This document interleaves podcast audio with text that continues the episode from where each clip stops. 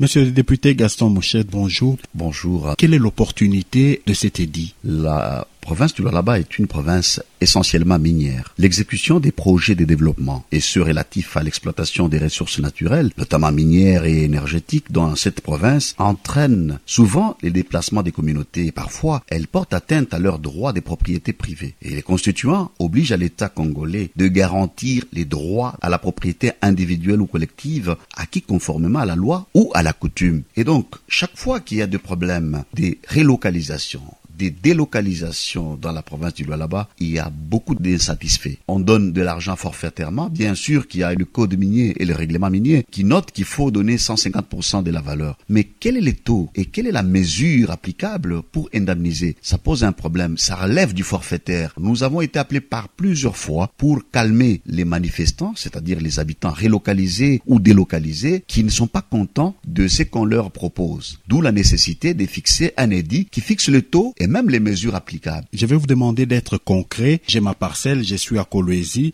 et il y a une entreprise minière qui s'intéresse à ma parcelle et qui voudrait me délocaliser ou me relocaliser. Concrètement, comment ça se passe? Ah voilà, ça c'est l'intéressant même de l'édit. Nous avons prévu que quand un propriétaire de projet veut relocaliser ou délocaliser une population, mais l'idéal c'est de relocaliser pour construire une nouvelle cité. Et alors,